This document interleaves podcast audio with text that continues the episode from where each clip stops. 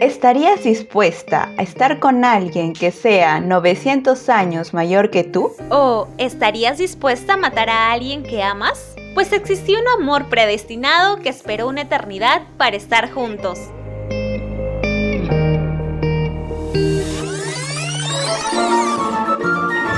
Ella tenía una vida normal hasta que descubrió los K-dramas. Y ella no se desvela esperando un mensaje de su crush. No, no, no, no se desvela viendo un K-drama. Porque, la vida es un drama, te traemos un par de K-dramas con Josie y Daphne. Hola, hola, hola a todos. Esto es un par de K-dramas. Yo soy Daphne y este es nuestro segundo episodio de podcast. ¿Qué tal, Josie? ¿Cómo pasaste tu semana? Hola, Daphne, ¿qué tal? Sí, un poco estresada tal vez por los proyectos de la universidad, pero también muy emocionada por estar en este segundo episodio de podcast. Comentarte y comentarle a nuestros oyentes que para esta edición les traemos un K-drama con mucha mitología coreana, fantasía y por supuesto amor. Así es, Yossi. Y sin más que decir, el episodio de hoy tratará sobre el K-drama Goblin. Para hablar más del tema, teletransportémonos al otro lado del mundo. Advertencia. Este podcast podría contener alta dosis de spoilers. Si no has visto el K-drama del que hablaremos hoy, te recomendamos hacer un maratón antes de escucharnos. Si no te importan los spoilers, síguenos acompañándonos.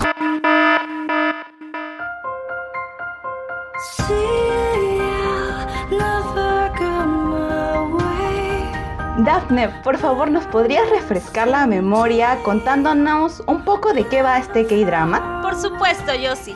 Goblin cuenta la historia de Kinshin, quien fue convertido en un duende inmortal por haber asesinado a varias personas en su vida pasada, como guerrero inmortal de la época de Goryeo.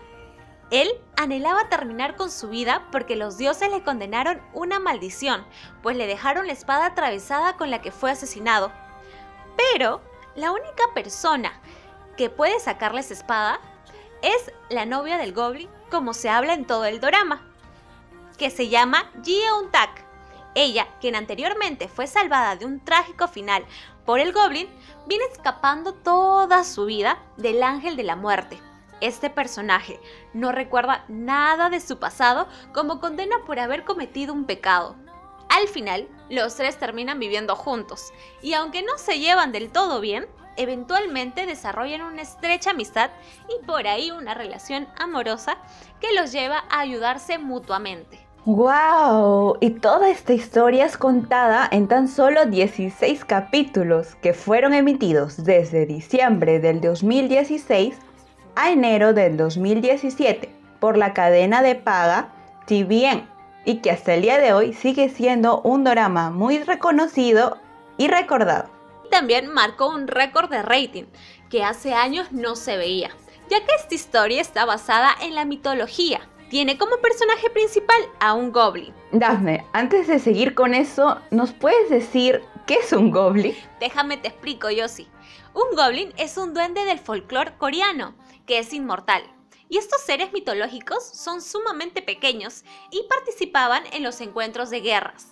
Ah, o sea, yo sabía que era un duende, pero no sabía que este duende participaba en guerras. Ahora pensando, todo, todo tiene sentido. Gracias por compartir esto, Daphne. Sí, estos datitos curiosos como que te complementan y llegas a entender del todo el drama. Pero no solamente está basado en la mitología coreana, sino también en la historia antepasada de Corea. Sí, ya que esta historia empieza a ser contada en la época pasada, durante la dinastía Goryeo, explicando más o menos todo lo que sucedió con el Goblin, su muerte repentina, eh, por qué tiene esta espada atravesada, quién lo traicionó, por qué sufrió tanto, por qué le dieron esa maldición. Y es que esta historia, como todas las historias mitológicas, existen muchos personajes de fantasía y sobrenaturales. Claro ejemplo es que el personaje principal de este K-drama es un duende. Sí, y este ser es interpretado por el reconocido actor Gunjo, quien la escritora de este K-drama estuvo acosando, estalqueando, rogándole por casi cinco años seguidos para que formara parte de este proyecto, porque ella no veía a otra persona que no fuera el actor interpretando al Goblin. Y además, este K-drama marcó el esperado regreso de Gunju a la televisión. Caso contrario del actor Lee Jong-gu, quien interpreta al ángel de la muerte, o sea, el Parka, que persiguió a la escritora para obtener este papel. Fue completamente al revés, prácticamente.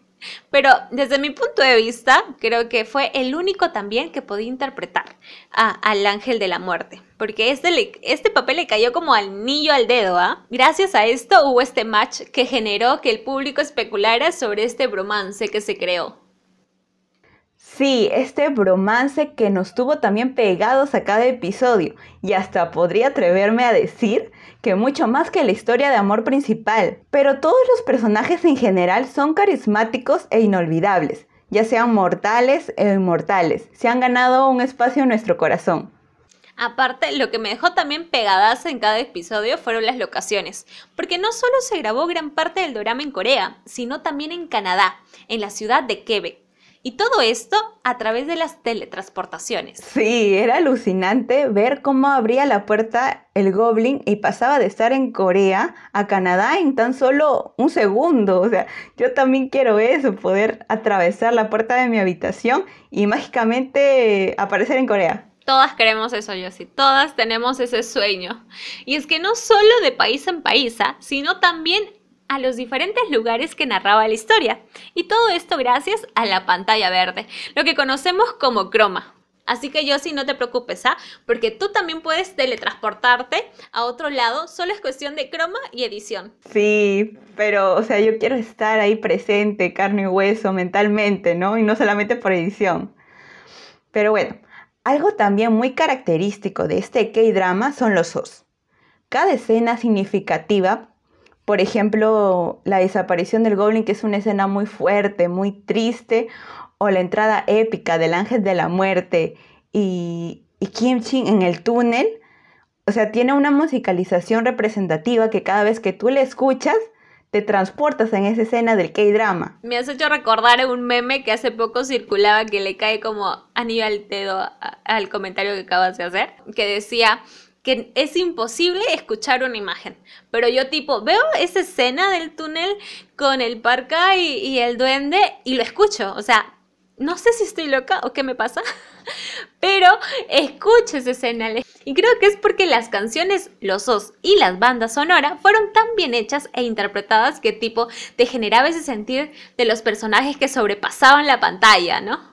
Bueno, para esto tengo un ejemplo pero voy a necesitar la ayuda de producción. A ver, eh, vamos a escuchar un nos, Daphne, y tú me vas a decir qué escena te hace recordar.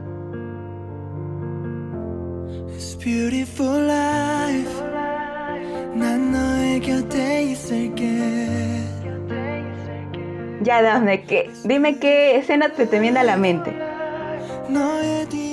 Uy, no, esa canción ya me puso filina me hace recordar a la pareja del K-drama, el duende y Euntak. Pero también déjame decirte que me hace recordar a la pareja secundaria, que es por eso que estoy así un poco triste al escucharla. Y encima que producción la ha dejado ahí y no la va a quitar, parece le encanta verme sufrir. Porque ellos no se realizaron como pareja y a mí me duele eso porque yo los quería ver juntos, con un final feliz. Sí, esta pareja nos dejó un sinsabor de querer que ellos estuvieran juntos, que tuvieran su final feliz, pero para esto les tengo una buena noticia, que aunque el ángel de la muerte y Sony en este K-drama no tuvieron un final feliz, los actores que dieron vida a estos personajes se reunieron nuevamente en el K-drama Touch My Heart. Este K-drama está totalmente recomendado. Fue mi gran consuelo después de no verlos juntos en Goblin. Si no la han visto aún, la tienen que ver. Creo que yo sí que tú aún no. Está en mi lista, está en mi lista.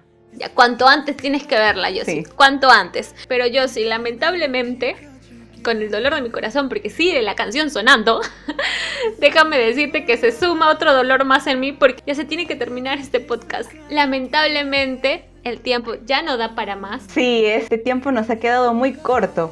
Pero no podemos irnos sin antes hacerles recordar que nos pueden seguir en nuestras redes sociales. Estamos en Instagram como un par de K-Dramas y en Facebook como un par de K-Dramas podcast. Así es, Yossi. No se olviden de seguirnos en cada una de las redes sociales y de mandarnos sus comentarios. Esperamos que les haya gustado este podcast. Nos vemos hasta el próximo viernes. Nos vemos, que tengan un lindo fin de semana.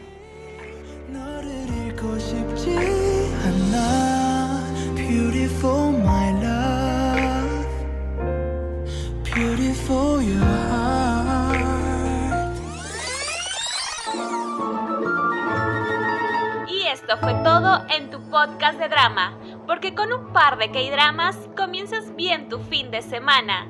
Hasta el próximo viernes.